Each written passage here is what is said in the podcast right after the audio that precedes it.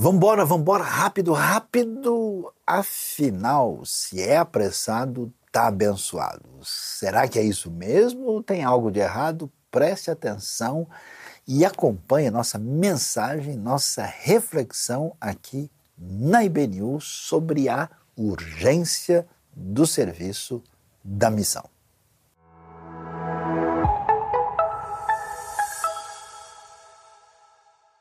Nada melhor do que no início de cada semana orientar o nosso coração, a nossa vida por aquilo que a palavra de Deus, que os ensinos da Bíblia nos apresentam. E hoje nós queremos pensar sobre um tema que é um tanto quanto curioso, né? A gente vai dizer que se é apressado, está abençoado. E você pensa, uau, logo hoje, domingo, falar em estar tá apressado, será que isso realmente é abençoado? E até me lembro, né, na cidade de São Paulo, sempre pela manhã, muitas vezes o pessoal costumava ouvir pelas rádios, vambora, vambora, tá na hora, vambora, né, nesse clima de correria, de urgência, e aí isso faz sentido?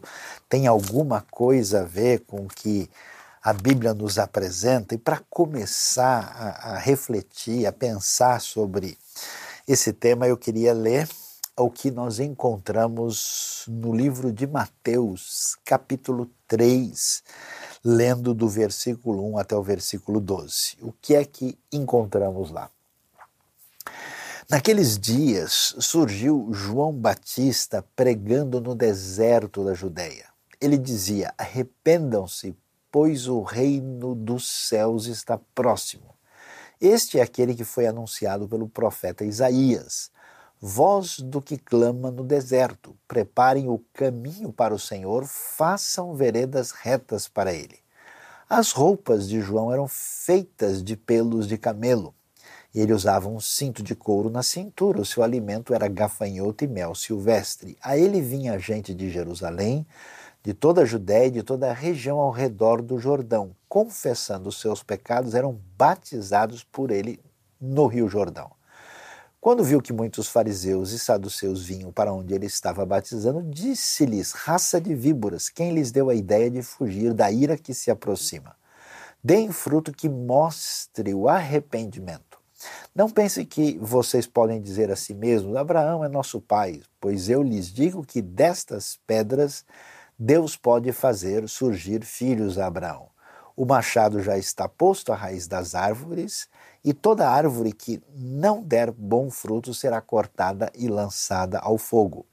Eu os batizo com água para arrependimento, mas depois de mim vem alguém mais poderoso do que eu, tanto que não sou digno nem de levar as suas sandálias. Ele os batizará com o Espírito Santo e com fogo, ele traz a pá em sua mão e limpará a sua eira, juntando o seu trigo no celeiro, mas queimará a palha com fogo que nunca se apaga. Nós sabemos que existem circunstâncias na vida ah, quando nós temos a interrupção daquilo que se pode esperar ah, das nossas tarefas do cotidiano. A gente sabe, por exemplo, quando alguém vai fazer uma viagem, ele vai mudar uh, totalmente a sua rotina. Então a pessoa precisa ver documentação, uh, precisa observar uh, elementos ligados à sua condição de saúde, ele precisa eh, ver que tipo de roupa, de clima, o que, que ele vai enfrentar, qual é o ambiente. Então, quer dizer, você tem essa alteração de rotina. E a vida é constituída disso. Né? Em muitas circunstâncias você tem que imediatamente tomar uma providência para reorganizar a sua realidade em função do novo momento. E talvez uh, o cenário mais claro disso é quando a gente entra no que a gente pode chamar de uma situação de emergência. É, eu várias ocasiões, até mesmo por conta da, da, da, vida ministerial, assim, a gente eh, tem acompanhado pessoas enfermas, pessoas no hospital, e a gente sabe muito bem o que é uma ambulância, o que é sair correndo, o que muitas vezes até altas horas da noite, né? Eu nunca me esqueço de uma vez que lá por volta da uma, duas da manhã, eu comecei a ter uma dor de dente sem fim. Você imagina o que é você sair duas horas da manhã, ver se você consegue ser atendido em algum lugar por, uma, por causa de uma dor de dente lancinante, algo assim insuportável. Pois é, eh, diante desse cenário, inclusive, talvez uma das experiências mais difíceis é você estar numa situação de emergência, emergência de saúde, precisando de que se faça alguma coisa com muita urgência e você vê na sua frente bastante negligência. Aquela atitude que dá nos nervos, que explica porque certas pessoas perdem a compostura diante de um atendimento urgente que acaba uh, se mostrando negligente. Então, pensando sobre isso, pensando que em certas circunstâncias, entendendo a realidade, nós vamos ver que aquilo que envolve a, o reino de Deus, aquilo que envolve a caminhada na fé cristã e especialmente aquilo que envolve a prática da missão, o serviço do reino, tem a característica dessa urgência. Na verdade, a proposta do reino envolve essa questão de que é, é nesse caminho apressado que a gente vê aí o trajeto abençoado. É interessante, por exemplo, observar que logo no início ali da trajetória da história da redenção, eu vou ler aqui o texto de Êxodo capítulo 12 né, quando nós estamos na ocasião da Páscoa eh, judaica, né, na Páscoa da libertação do Egito. Êxodo 12, verso 11, nós lemos o seguinte: Ao comerem, estejam prontos para sair, cinto no lugar, sandálias nos pés e cajado na mão. Comam apressadamente. Esta é a Páscoa do Senhor.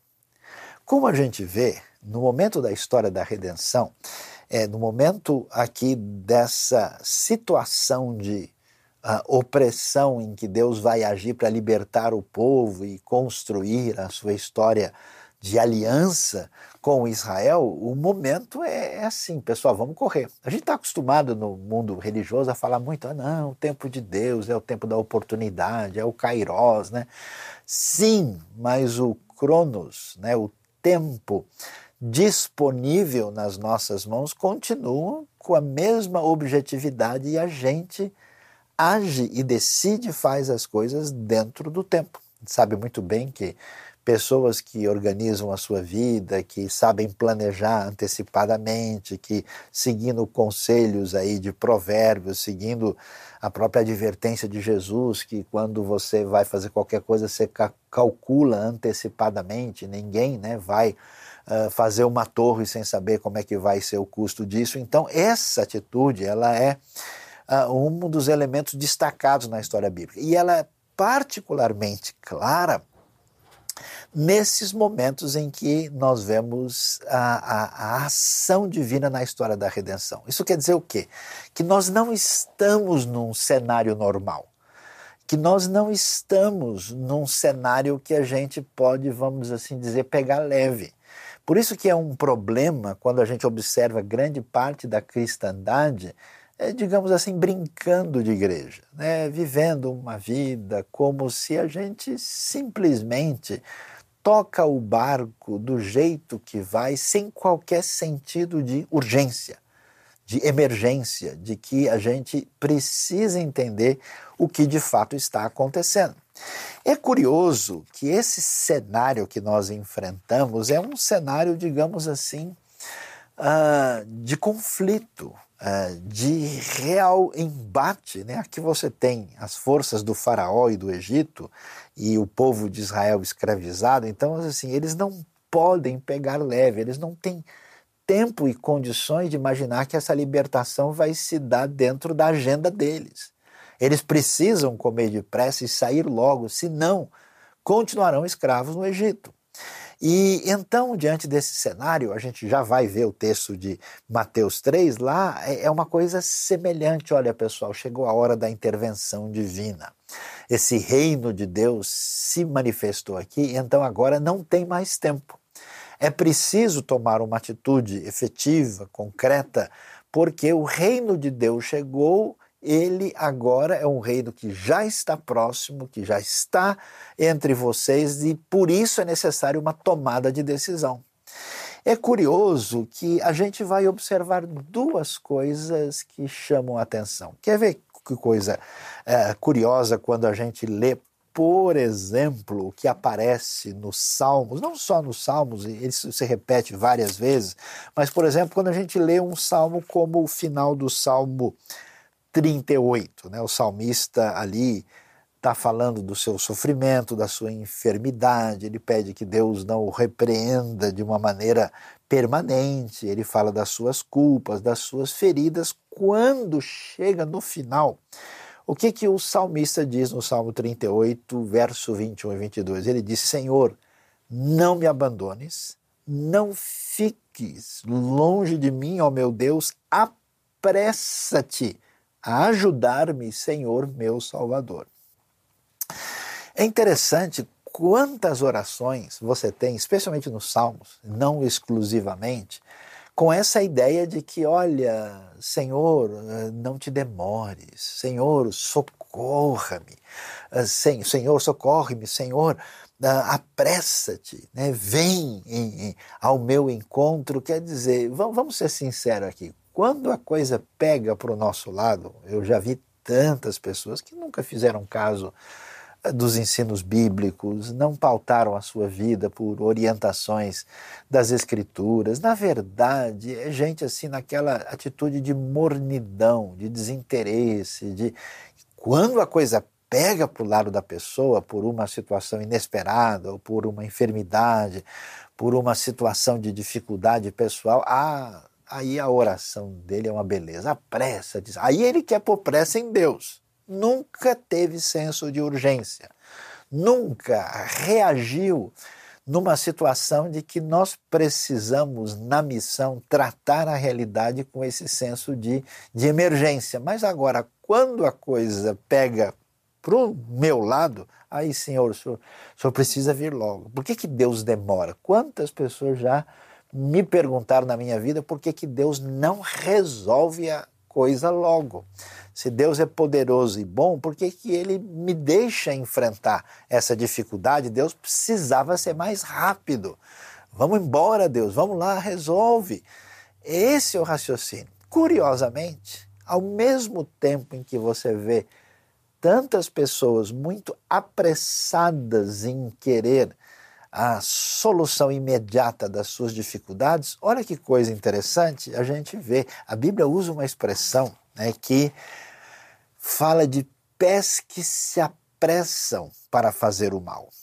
E, e é uma coisa curiosa isso, é, que nós temos um, um dos episódios muito extraordinários no segundo livro dos reis, quando você vê ali a cura do general Naamã, né, que era um, um general sírio, arameu, que venceu batalhas contra Israel, ficou leproso, foi curado da lepra de maneira milagrosa pelo poder de Deus. Ali nós vemos o papel daquela menina que marcou a história uh, e do profeta Eliseu. Mas o que acontece? Olha que como é curioso, o, o Geazi, que era aquele que era um, um servo que trabalhava para Eliseu, ele estava ali e diante desse cenário de conhecer o profeta de Deus, de ver milagres de Deus, de ver o que aconteceu com Naamã, o texto diz o seguinte, né, para nós, uh, diz o texto no finalzinho do versículo 19 do capítulo 5 do segundo livro de Reis o seguinte: Quando Naamã já estava a certa distância, Geazi, servo de Eliseu, o homem de Deus, pensou: Meu senhor foi bom demais para Naamã, aquele arameu, não aceitando o que ele lhe ofereceu. Juro pelo nome do Senhor que correrei atrás dele para ver se ganho alguma coisa. Ai, ai, ai, ai, ai. Como eu tenho visto gente correndo atrás, não do Naamã, mas de outros elementos para ver se ganha alguma coisa. Certas pessoas que não têm certo senso nenhum de urgência no reino de Deus, que não entendem que o serviço precisa ser feito imediatamente, ah, essas pessoas, na hora de ver se ganha alguma coisa, muda. Eu conheço muitas pessoas na minha vida que você vê a pessoa assim mudar radicalmente em termos de disposição de coração, de dedicação, de seriedade, de envolvimento, de contribuição, quando ele se envolve com algo que mexe de fato com a sua vida, com o seu coração. Pode ser uma paixão particular, pode ser uh, alguma coisa que envolva uh, ganho financeiro, você vê que a pessoa assim chega ali com, com, com garra, né, com sangue nos olhos. E quando essa mesma pessoa, que inclusive tantas vezes se apresenta como cristão, em relação aos projetos do reino de Deus, a pessoa, não, isso aí depois eu vejo ano que vem, né? Isso aí eu vou esperar ter mais tempo, isso eu quero ver com calma, né? Ou, ou fica com aquela coisa, não, eu preciso fazer bem perfeito, né?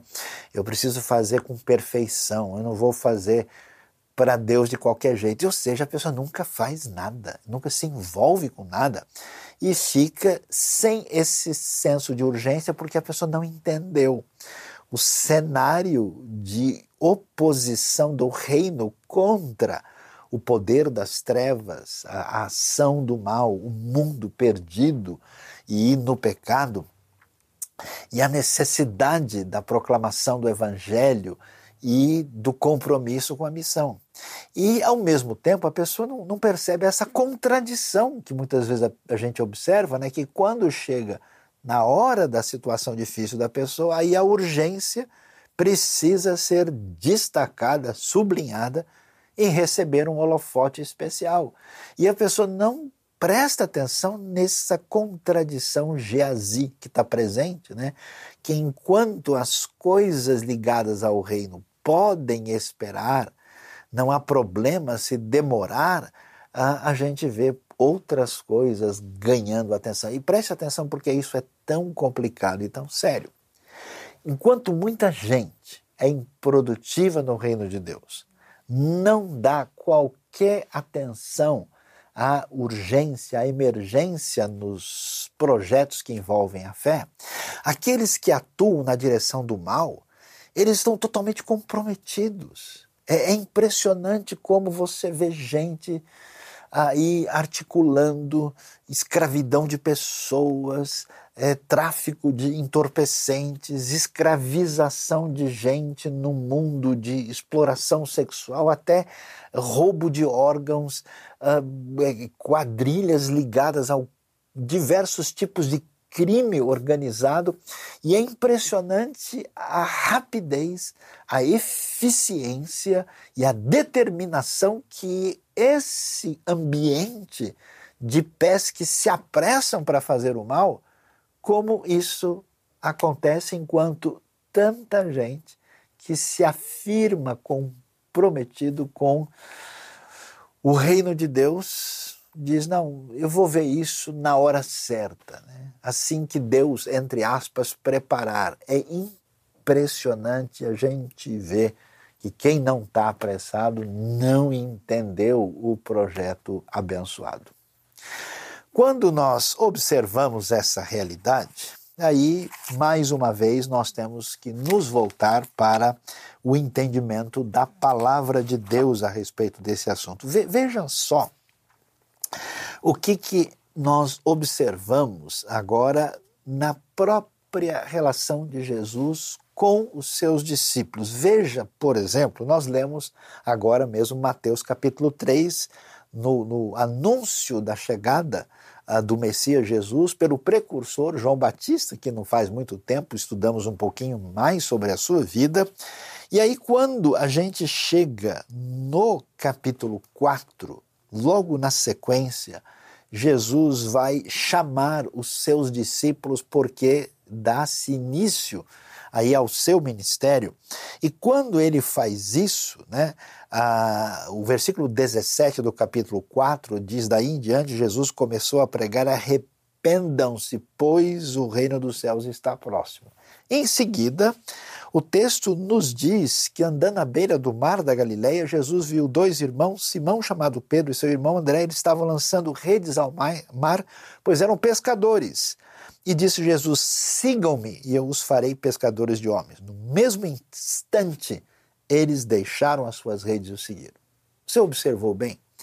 O, o chamado, a convocação de Jesus é uma convocação, digamos assim, sem enrolação. Jesus não fez um discurso filosófico, Jesus não ficou prometendo um monte de coisa, Jesus não ficou assim embaçando ele vai direto ao ponto, diz o seguinte: sigam-me, e vocês vão deixar essa tarefa de pesca comum e vão pescar pessoas, porque o reino chegou. A resposta é no mesmo instante. Aliás, um, um, termo que aparece nos evangelhos e com muita força no evangelho de Marcos é a palavra imediatamente. Em Marcos isso aparece mais de 40 vezes. Quer dizer que aquilo que envolve ação no reino de Deus é com pressa, é de imediato, porque não tem mais tempo. É a hora desse agir divino e a gente precisa estar em sintonia da mesma maneira como aconteceu na primeira Páscoa lá no Egito. E olhando para essa realidade, Jesus vai fazer, por exemplo, um treinamento da missão com os discípulos, que vai aparecer em Lucas capítulo 10. Em Lucas 10 a gente vai ver Jesus tinha enviado uh, anteriormente né, para um treinamento de serviço na missão lá no, com os doze inicialmente, mas ele tem um grupo de discípulos não tão próximos que é maior. E aí o texto de Lucas 10 diz o seguinte, que depois disso o Senhor enviou outros 72 e os enviou dois a dois a todas as cidades e lugares para onde ele estava prestes a ir.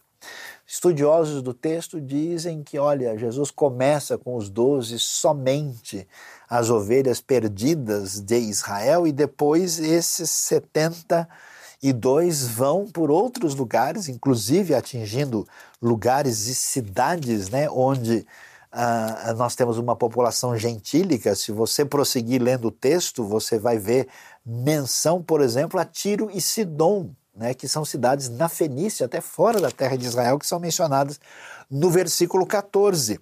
Mas é interessante que Jesus diz: olha, atenção, a colheita é grande, os trabalhadores são poucos, ou seja, a urgência maior. Pensa no hospital que tem pouco médico e pouca gente na área de enfermagem. Pois é, os trabalhadores são poucos. E a gente sabe disso. As necessidades no reino de Deus, no serviço ao Senhor, nos projetos do reino, a gente tem um grande grupo de consumidores da fé de pessoas que, inclusive, chegam às igrejas querendo saber se a temperatura do salão de reunião está boa, quer saber se a cadeira é confortável, quer saber se tem atividades aí para todo mundo da família, senão eles não vão ficar, vão para outro lugar. A gente tem um monte de clientes da fé hoje. Uma série de pessoas que, de fato, escolhe a sua relação com Deus em função de o quanto eu vou ganhar e quanto eu preciso correr para ver se eu ganho alguma coisa em meu favor. Os trabalhadores são poucos, conforme a gente vai ver aqui em Lucas capítulo 10. E a missão é difícil. Jesus diz que são cordeiros enfrentando lobos. E é verdade. Né? Esses cordeiros que anunciam a paz vão pegar um mundo hostil um mundo que rejeita a mensagem do Evangelho, que não aceita a expressão que a Bíblia nos apresenta do Jesus revelado nas Escrituras. E então ele diz que eles deveriam fazer isso, e preste atenção que a coisa é, olha, é o seguinte, ó, vocês anunciem a sua paz, fiquem na casa, como e bebam o que derem, pois o trabalhador merece o salário. Não fiquem mudando de casa em casa. Quando entrarem numa cidade, forem bem recebidos, como o que for posto ali. Curem os doentes.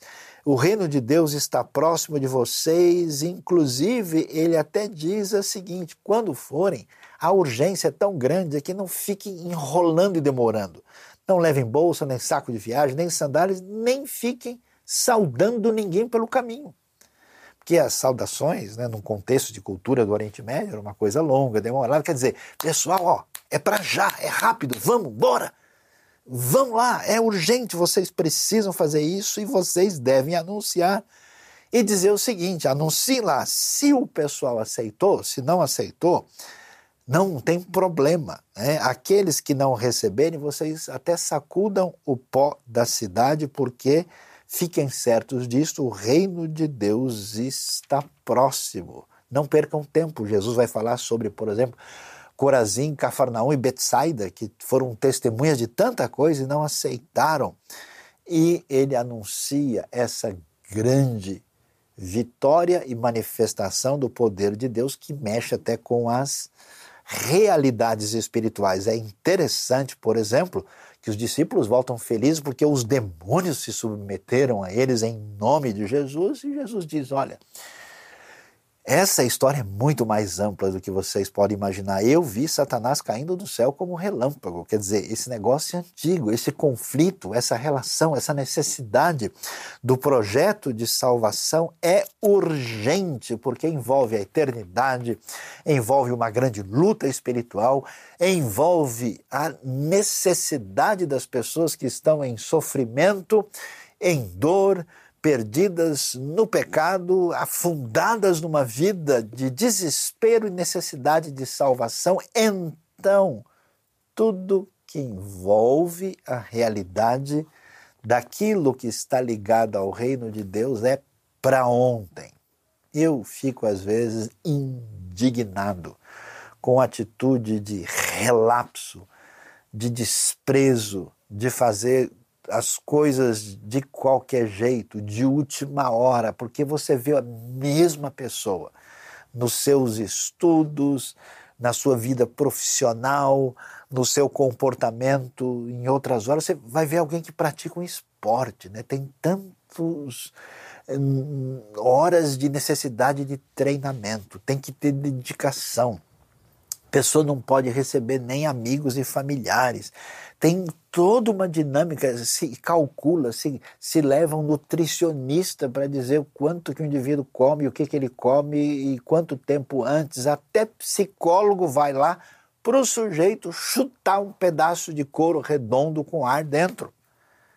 E quando muitas vezes a gente presta atenção na realidade do reino de Deus, vamos que vamos. Não pode ser assim aquilo que envolve a ação do reino precisa ter essa consciência do que a gente está falando. Aí a gente vai ver aqui Mateus capítulo 3. Num ambiente onde essa realidade do mal está presente, agora não tem o Egito, tem o Império Romano, agora você não tem Datã, Coré, Abirão e gente revoltada contra Moisés, Arão e, e, Miriam uh, mais você tem a religião aí prejudicada e que perdeu a referência com a espiritualidade é, que é recomendada nas Escrituras. E Deus então vai fazer o quê?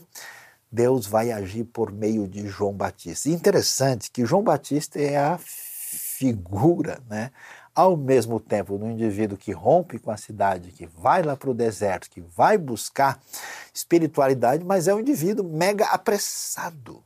João não tem nem tempo de escolher roupa. O pessoal acha que ele usa pelo de camelo e cinto de couro, assim, porque ele tinha uma predileção. Quer dizer, não dá para a gente viver a vida atrás uh, de elementos é, que marcam assim aquilo que é mero luxo desnecessário. Você já reparou no mundo onde milhões de pessoas estão aí sem saber o que vão comer? As pessoas estão gastando não sei quantos mil dólares num cinto, numa bolsa.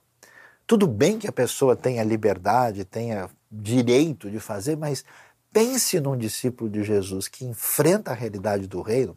Faz sentido viver dessa maneira? Então João Batista não tem tempo, né? Jesus até vai dizer: olha, vocês estão procurando quem tem roupa fina, roupa bonita? Ok, vai lá nos palácios. Aqui não. Tem um sujeito autêntico que ele veste aquilo que dá para vestir nesse momento de urgência. Você vai para o hospital, o negócio está difícil, ninguém fica escolhendo camisa de marca para ir para o hospital para ser internado. Ninguém fica vendo, olha, será que eu peguei o perfume parisiense para poder ir para UTI? Não. Então João tem esse aspecto rústico. Ele come de maneira rústica, ele está no deserto, não porque João diz, olha, eu sou um monge ermitão, a vida no deserto ela é mais pura, eu estou em contato com a natureza. Não, é a necessidade da urgência é a necessidade de fazer já. Aquilo que envolve do reino de Deus é emergência, não pode demorar. E aí, João anuncia a grande verdade que a gente precisa deixar bem claro hoje: é que o reino de Deus, a tradução é está próximo, o reino de Deus é chegado, o reino de Deus veio. Ao mesmo tempo, esse reino está presente, está atuando poderosamente e ele terá o seu desfecho na bendita vinda de Jesus Cristo, nosso Senhor e Salvador. E aí todo mundo né, começa a ser atingido. Como João está em ação, como João está apressado, o ministério dele tem, tem resultado. A ele vinha gente de Jerusalém, da Judéia, toda a região ao redor do Jordão. E preste atenção. E não é tão fácil fazer isso. As pessoas vêm de lugares altos, descem, fazem viagens longas. Para chegar para ir no ponto onde João está, isso tem um envolvimento que tem a ver com desgaste, com necessidade. E aí, qual que é a questão? É a necessidade das pessoas reconhecerem o poder e o domínio de Deus, se submeterem a Deus e a Sua palavra, reconhecerem aquele que João vai mostrar, Cristo Jesus, nosso Senhor, se eles se tornarem discípulos, seguidores de Jesus, e eles tomarem uma decisão na vida de se arrependerem dos seus pecados. O mundo está um desastre. O mundo tem problemas graves que às vezes até parecem se multiplicar a cada dia. A maioria das pessoas acha que as coisas vão melhorar porque a gente muda um sistema, porque a gente segue uma nova perspectiva, a gente tem aí um upgrade tecnológico, a gente tem uma nova direção política, mas a ideia é muito mais profunda do que isso. As mudanças começam dentro da gente. E a gente sabe, é muito comum isso, né? A gente se apressa a avaliar e a criticar, a questionar tudo que existe no planeta, menos a nossa vida. É por isso que o mundo vai mal. E a proposta do Evangelho, com urgência, com emergência, de modo apressado, é dizer, pessoal, não dá mais para enrolar. Agora, veja, nós temos a realidade de que o reino de Deus chegou. Por isso, vocês devem arrepender-se, crer no Evangelho. E aí, uma palavra muito sincera para nós: a gente sempre vai se defender, sempre vai dizer que o que acontece na nossa vida não é tanto problema nosso, é porque a gente foi criado na cultura X, é porque a gente é de nacionalidade tal, é porque foram os nossos pais que fizeram isso conosco, não, porque foi o ambiente à nossa volta, foi a influência dos amigos. A Bíblia diz, ó, dá licença, caia na real, você é o responsável por sua vida. Então, aquilo que nos aflige tem a ver com os nossos erros, com as nossas inclinações uh, equivocadas, com os nossos pecados. Todo mundo é chamado ao arrependimento. Eu tenho visto pessoas na minha vida, quando você vê um indivíduo lá na frente, na sua caminhada cristã, a gente vê que a cabeça dele está meio fora do lugar e quando você olha, você percebe essa pessoa nunca se arrependeu. Ele nunca reconheceu seu pecado na condição de pecador por natureza e pecador por escolha. Não há como caminhar na direção do reino sem essa realidade de arrependimento e fé para depositar a fé em Cristo Jesus, nosso Senhor. Ou seja, não dá para tomar remédio se você não se sente doente. Não dá para a gente simplesmente se tornar parceiro de Jesus como se Jesus fosse um cara mais legal que é o nosso inspirador de uma maneira de construir uma sociedade mais interessante. Não!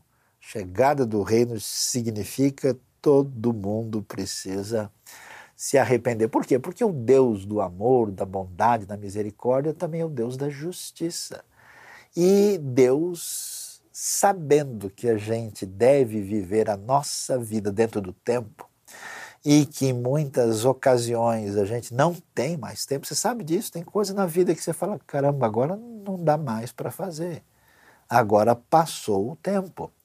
Agora a coisa se foi. Por isso nós temos a ideia clara dizendo, olha, Deus agora olhando para toda essa perversidade desse mundo romano opressor, olhando para toda essa religiosidade aí que inclusive se vendeu para o sistema e não está trazendo nenhuma espiritualidade real, olhando para todo esse caminho complicado, ou melhor, esses descaminhos que se apresentam aqui, chegou a hora do ponto final. Por isso vai chegar essa santa manifestação divina contra o mal, que é chamado de ira divina. E a Bíblia diz aí: quem foi que deu a ideia de vocês, né, para aqueles religiosos corrompidos, de fugir da ira de Deus que se aproxima? Né? Vocês devem mostrar sinal de arrependimento, parar de se orgulhar daquilo que vocês são. Preste atenção como isso é sério, né? E isso é sério para a comunidade daqueles que se dizem cristãos, que não tem nenhum fruto de arrependimento. Fruto de arrependimento não é simplesmente que a pessoa deixou de fazer alguma coisa errada que ele fazia antes. Esse arrependimento envolve uma mudança de vida, não só de não fazer certas coisas, mas de fazer aquilo que envolve o reino, de comprometimento com a missão, de ser sal e luz. Ninguém é chamado a ser admirador de Jesus.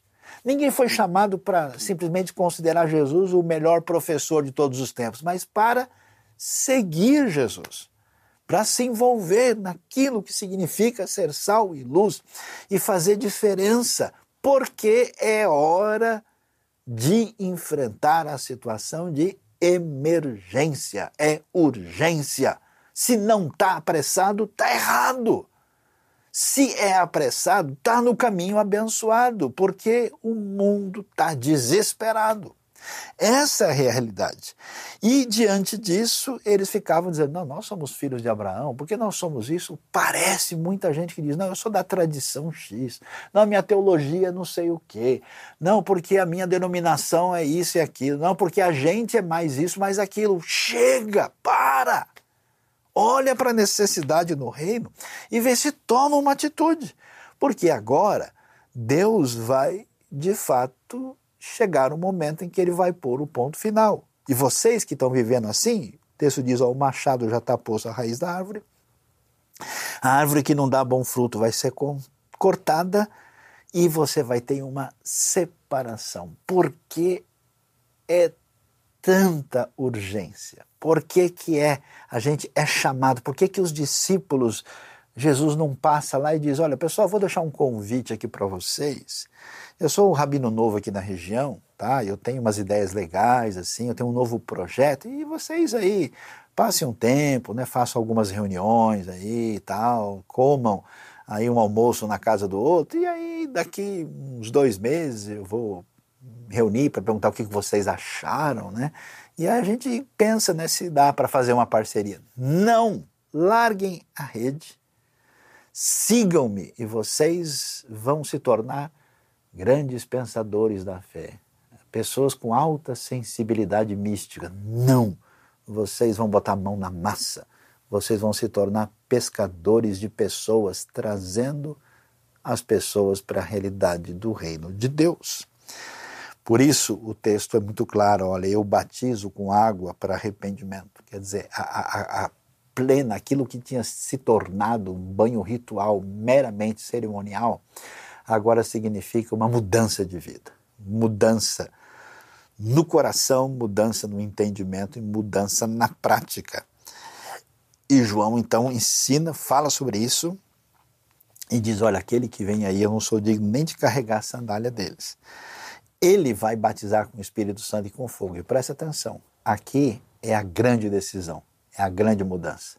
Porque ou a pessoa entende o que é o reino, se torna discípulo de Jesus e vai ser atingida pelo poder do Espírito Santo, receber esse batismo com o Espírito Santo, ou ela está ligada ao fogo. Por isso o verso 12 diz que Deus traz aí a pá na mão fazendo a separação que se faz quando a pessoa vai ali ah, na eira, vai peneirar o trigo. Né? O trigo vai ser separado da palha, o que é alimento e aquilo que não serve, aquilo terminará sendo queimado porque não tem qualquer consistência e subsistência. Então, hoje, pensando sobre estar apressado é absolutamente necessário.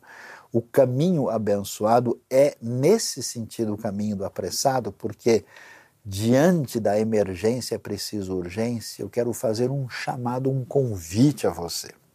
Você que talvez esteja enrolando na sua vida, você que é um apreciador de Jesus, você que acha que Jesus, assim, é realmente um, um ser iluminado, importante, você precisa tomar uma decisão na sua vida, uma postura de entender que Jesus é muito mais do que isso. João Batista, que era aquele mega profeta, disse: Olha, eu não, não mereço nem carregar a sandália dele. Jesus é o Emanuel, Deus entre nós, o Messias, o Salvador, é aquele que é, é, é, é o caminho para Deus. É, e Jesus até fala da urgência, em João capítulo 9, ele diz: Olha, vamos fazer a obra de Deus enquanto é dia, porque a noite vem quando ninguém mais pode trabalhar. A gente não tem todo o tempo do mundo. Então, hoje é o dia em que você precisa colocar a sua vida em perspectiva e abrir o seu coração a Deus e receber Cristo Jesus.